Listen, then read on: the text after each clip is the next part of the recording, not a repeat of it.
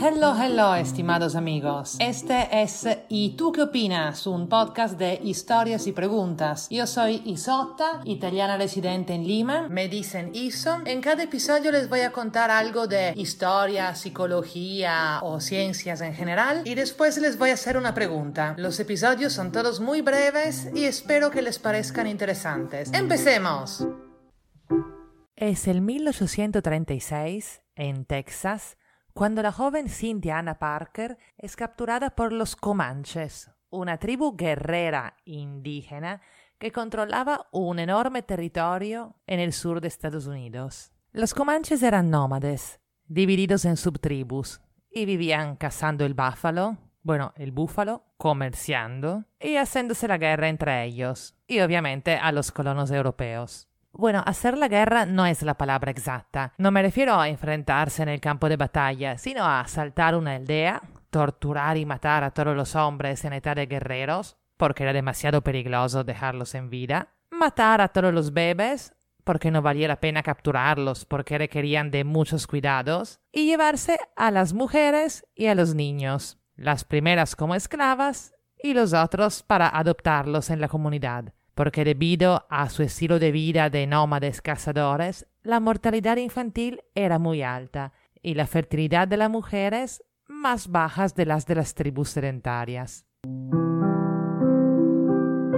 Cynthia Parker tiene nueve años, o sea, tiene suerte, porque tiene una edad en la que no la matan por bebé y no la violan y vuelven esclava por mujer. Así que viene adoptada por una familia comanche y se vuelve una respetada miembro de la tribu. Vive feliz, haciendo todas las cosas que hacen las, bueno, que hacían las mujeres comanche, cabalcando en los planos, trabajando las pieles del búfalo, armando y desarmando sus carpas tipis, las carpas típicas donde vivían. Los comanches vivían en constante movimiento y las mujeres eran capaces de desarmar un entero campamento en 20 minutos para que toda la tribu se pudiera mover, por ejemplo, atrás de una manada de búfalos o pudiera escapar de un ataque de una tribu enemiga o de los colonos. Cynthia vive así por varios años, durante los cuales su familia sigue buscándola. Un par de veces unos mercantes de pieles que tenían contacto con las tribus y con los colonos la identifican y se ofrecen devolverla a su familia, pero ella se rehúsa, se siente totalmente comanche y hasta se vuelve la esposa del jefe de la tribu. Es un matrimonio tan feliz que su esposo declara que no va a tomar más esposas ni concubinas, cuando la poligamia era lo usual entre los jefes comanches. La pareja tiene tres hijos, el gran guerrero Juana, quien llegará a ser el último glorioso jefe de los Comanches, su hermano Pecos, y Topusana, una niña, cuyo nombre significa flor de la pradera. En 1860, 24 años después de su captura, durante una incursión de los colonos a su aldea, Cintia viene, entre comillas, salvada o dirían muchos, capturada de vuelta. La historia es así. Un grupo de Texas Rangers, sí, ya había eso, ataca su aldea. Uno de esos ataques habituales que solían ser llevados a cabo por ambos lados. Los Rangers están matando a todos los indígenas de la aldea, incluso al jefe, el marido tan enamorado de Cynthia,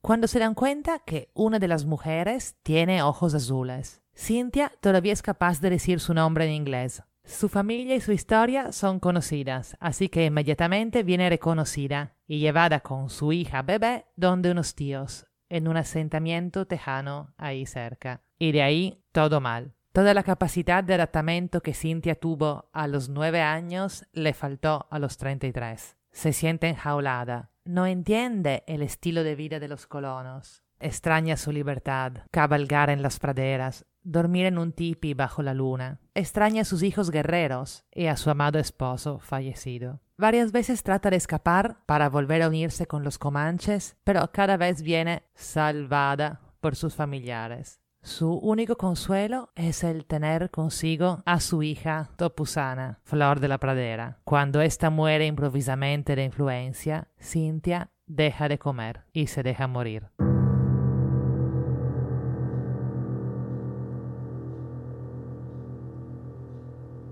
He leído una teoría de un antropólogo que indica que esta historia no es nada sorprendente, que a lo largo de la historia hay mucho más casos de europeos que, probada la vida libre de las tribus indígenas, decidieron adoptarla, que casos de indígenas que, llevados a vivir a la así llamada civilización, decidieron adoptarla con entusiasmo. En verdad, no sé bien cómo se pudo probar esta teoría antropológica, o sea, no sé quién ha llevado la cuenta de los casos, pero hay una interesante observación anecdótica de nuestro amigo Darwin que parece confirmarla.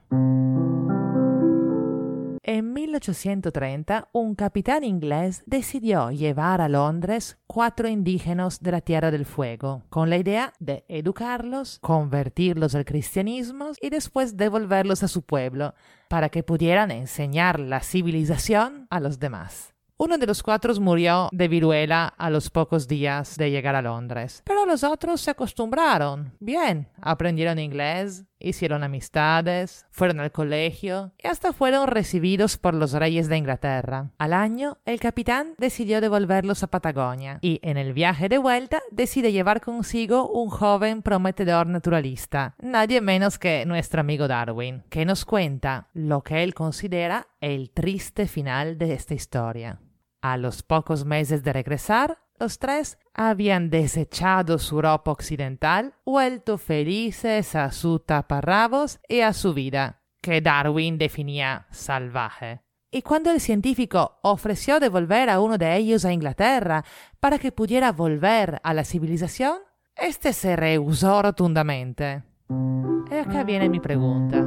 ¿Quién sabe cuál hubiera sido su respuesta o la de Cynthia si le hubieran ofrecido volver a la civilización de ahora, con Netflix, aire acondicionado, camas cómodas y Kentucky Fried Chicken. ¿Ustedes creen que igual hubieran elegido la libertad?